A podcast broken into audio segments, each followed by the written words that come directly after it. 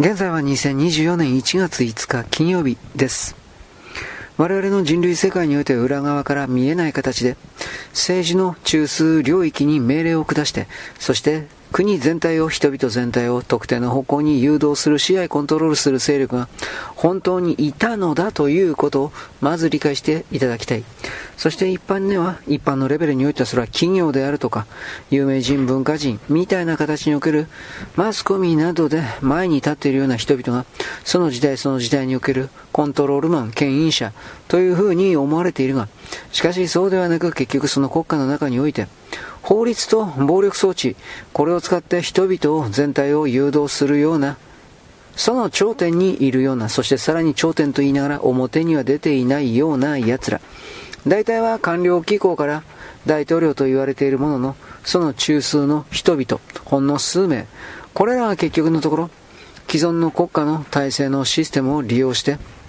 そして人々を実際に支配してきたということ。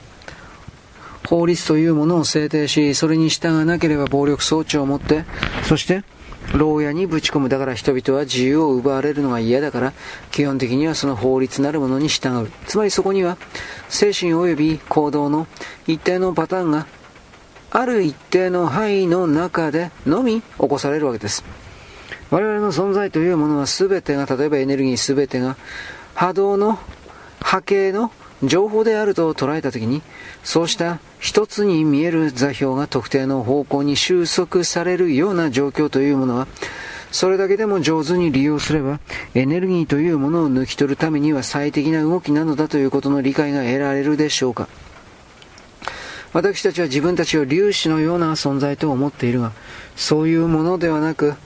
大会の一滴であり大会そのものであるという概念を見たときに大会大きな水の流れはどこに向かっているのかそうした考えも必要ではないかということを言うのです。よろしく。ごきげんよう。